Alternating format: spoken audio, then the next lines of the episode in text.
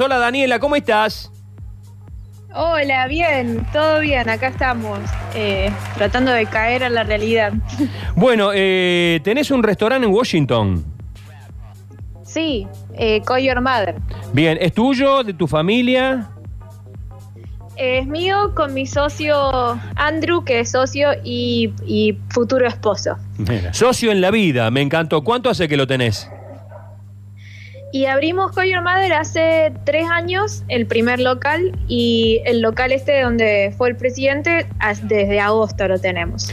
Eh, bueno, después te voy a preguntar un montón de cosas porque me imagino lo que debe ser una locación en Washington, debe ser eh, lo que debe Y en costar y, plena demás. pandemia lo ha abierto, porque en agosto. Qué jugada. Pero vamos, vamos a los bifes porque la gente quiere saber lo más importante. ¿Cómo cae el flamante presidente de Estados Unidos a tu restaurante?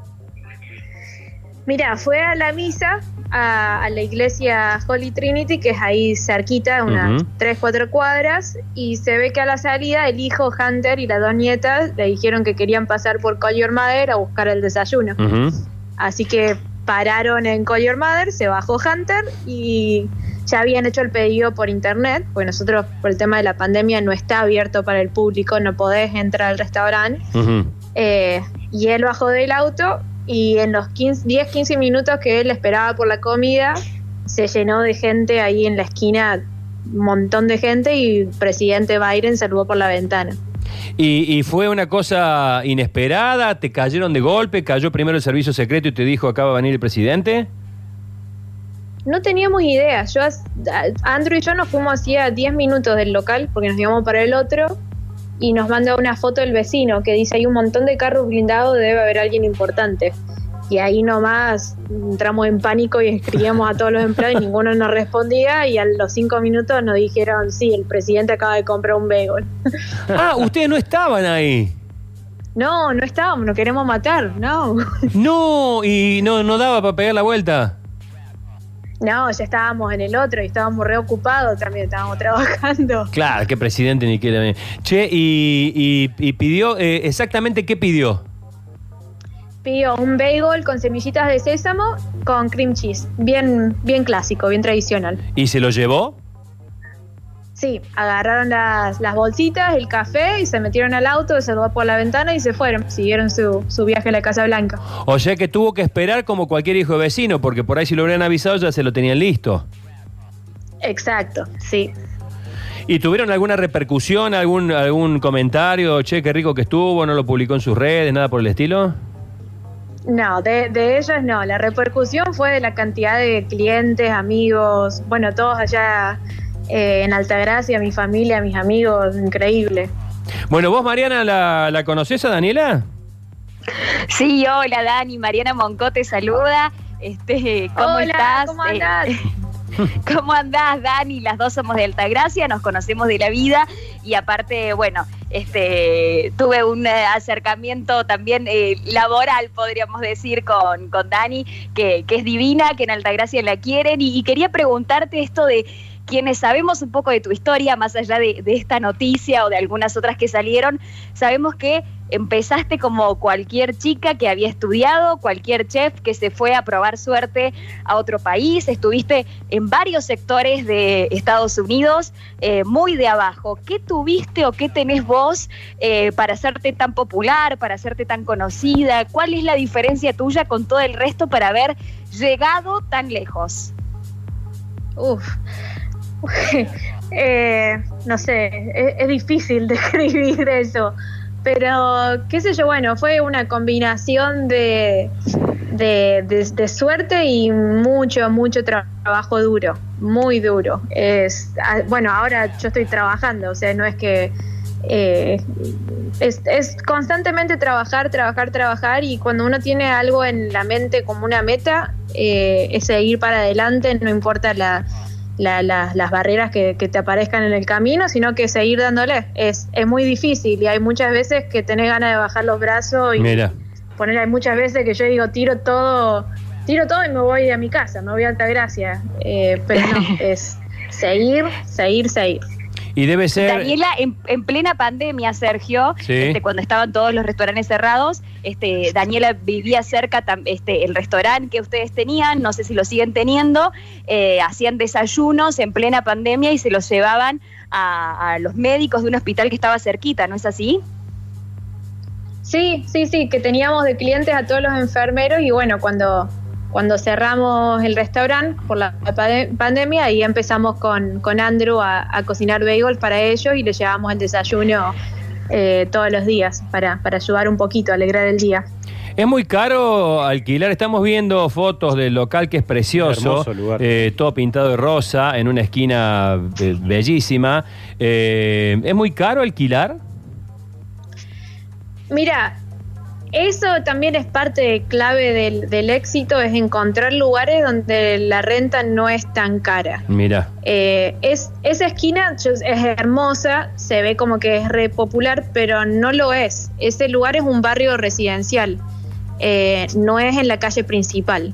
Entonces, es caro, obviamente, y ni, ni te digo en dólares, a peso, me muero yo, pero mm, no es tan caro como si estuviéramos en el medio del centro, por ejemplo. Claro. Y todos nuestros, claro, todos nuestros los locales están en lugares que como que no, no te los esperarías, no son lugares populares.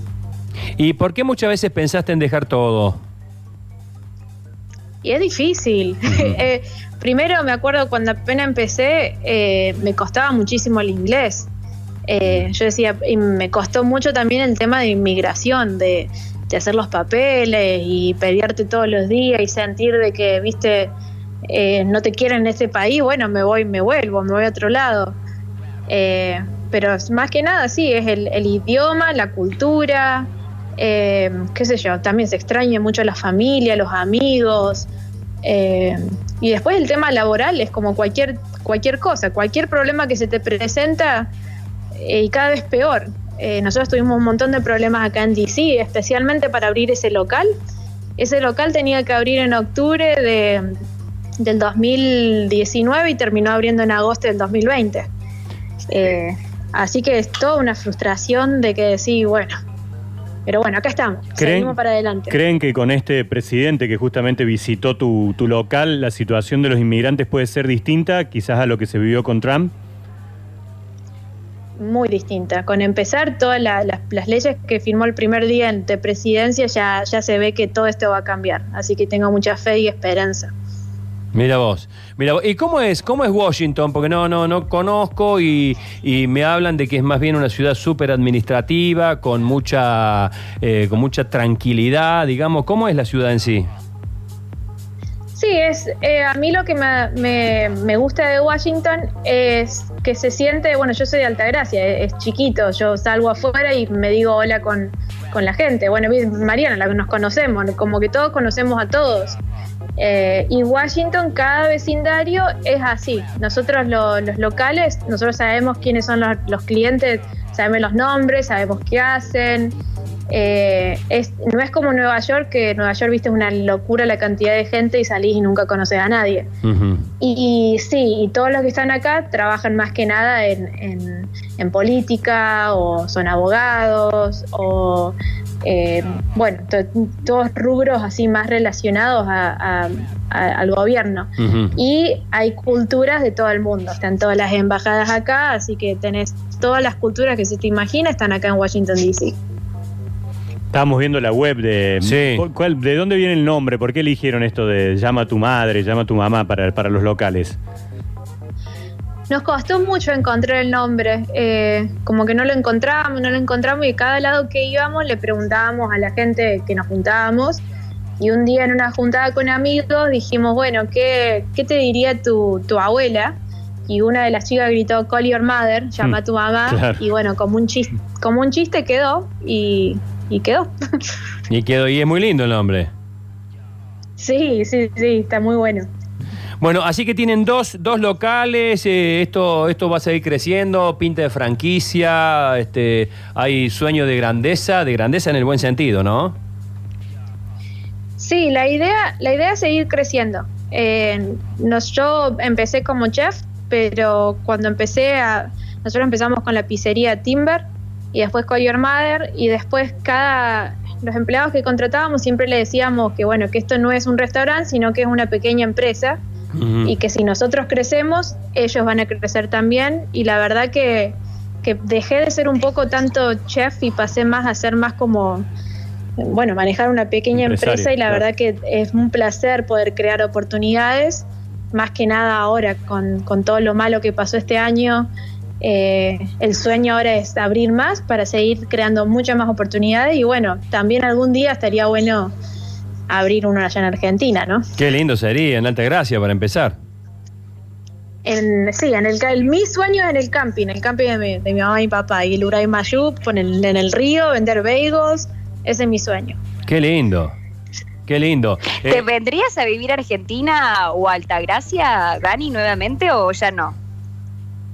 Mira, yo iría, eh, no todo el año, pero Andrew, mi futuro esposo, eh, la última vez que fuimos, volvió acá a Estados Unidos, se hizo vegano eh, y me dijo que por qué comemos tan tarde. Y dice que nunca, nunca se va a acostumbrar a, cenar a las 10 de la noche y que estamos locos. Así que a menos que cambiemos eso, él no se muda para allá. ¿Cómo se conocieron con Andrew? Y nos conocimos trabajando. Eh, él estaba vendiendo pizza en uno de los mercados y, y, yo me acerqué a él porque me gustó. Él tenía un horno móvil ¿Qué te gustó, el horno, Andrew? Tratando el horno. En ese entonces. y después empezamos a trabajar juntos, bueno, y, después nos enamoramos y acá estamos. Qué hermoso, qué hermosa historia. Bueno, eh, Daniela, eh, hermosa eh, historia y bueno, te, tocó algo que te ha hecho, que te ha dado un espaldarazo, al menos en términos de difusión y de fama, y la marca se ha dado a conocer, así que todo suma. Sí, todo suma, la verdad que todo, todo y ya me están preparando para, abrir en Argentina, así que gracias. Bueno, aquí estamos, eh, esperando para que lo hagas y cuando lo hagas vamos a estar acompañándote. Bueno, muchísimas gracias. Bueno, Mariana, no sé si te quedó algo en el tintero para saludar a tu amiga. No, simplemente, bueno, es un, un orgullo, por supuesto, cordobés y más, más este, de Altagracia. Desde hace ya varios años es noticia por diferentes cuestiones. La última había sido esto de que eh, mandaban humildemente su aporte gratis para que puedan, bueno, desayunar los médicos que tenían cerquita. Y ahora, por supuesto, bueno, esto del de, el presidente, todos los éxitos para ella, que les cuento una anécdota, creo que una de mis últimas salidas fue, este, me la crucé a Daniela porque fue el casamiento del hermano, y después arrancó la pandemia y, todo lo demás. Bueno. Ay, sí, me acuerdo. Grandes, grandes recuerdos de, de, Mariana y de Daniela. Un beso, Dani, y que realmente felicitaciones por el empuje, las ganas y el esfuerzo. Muchísimas, muchísimas gracias y un abrazo enorme para todos.